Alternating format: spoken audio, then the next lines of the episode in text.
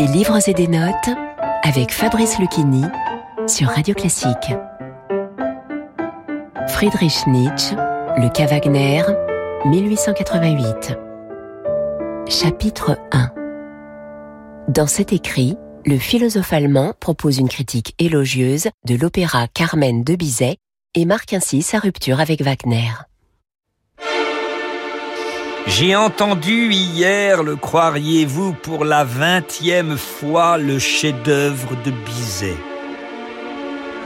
De nouveau, j'ai persévéré jusqu'au bout dans un doux recueillement.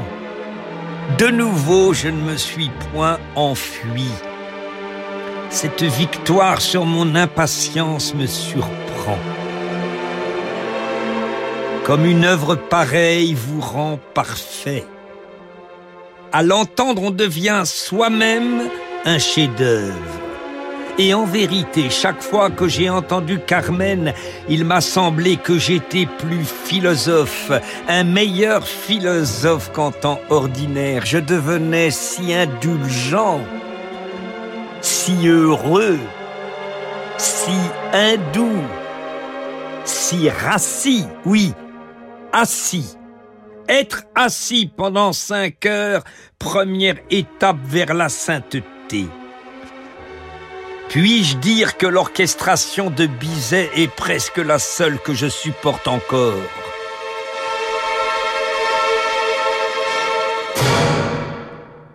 Cette autre orchestration qui tient la corde aujourd'hui, celle de Wagner, à la fois brutale, factice et naïve, ce qui lui permet de parler en même temps aux trois sens de la moderne, à quel point elle m'est néfaste.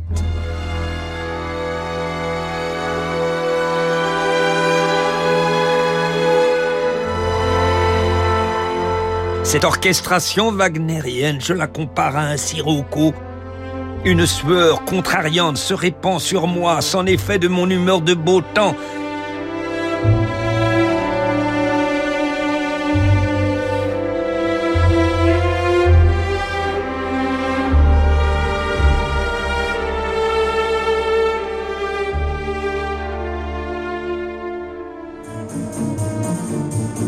Cette musique de Bizet me semble parfaite.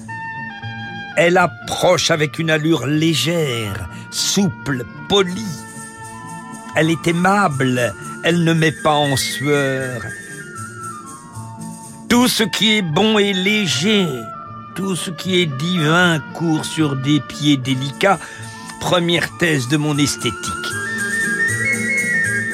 Cette musique est méchante, elle est raffinée, elle est fataliste, elle demeure quand même populaire. Son raffinement est celui d'une race et non pas d'un individu. Elle est riche, elle est précise. Elle construit, organise, s'achève, et par là elle forme un contraste avec le polype dans la musique, avec la mélodie infinie.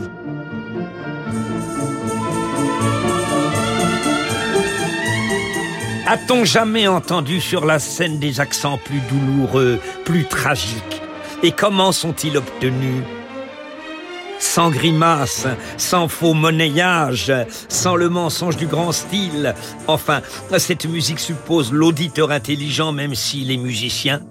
En cela aussi, elle est l'antithèse de Wagner.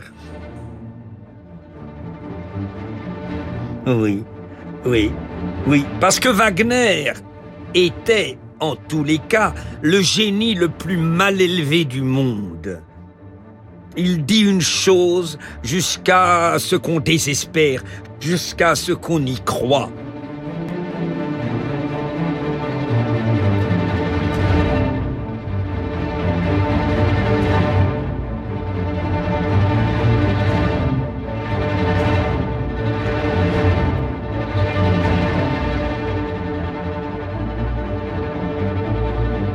Vous écoutiez une lecture du Cas Wagner de Friedrich Nietzsche par Fabrice Lucchini.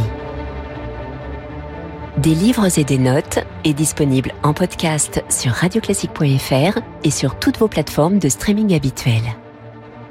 et retrouvez Fabrice Lucchini jusqu'en mars 2023 sur la scène du Théâtre Montparnasse pour son spectacle La Fontaine et le confinement. Radio classique.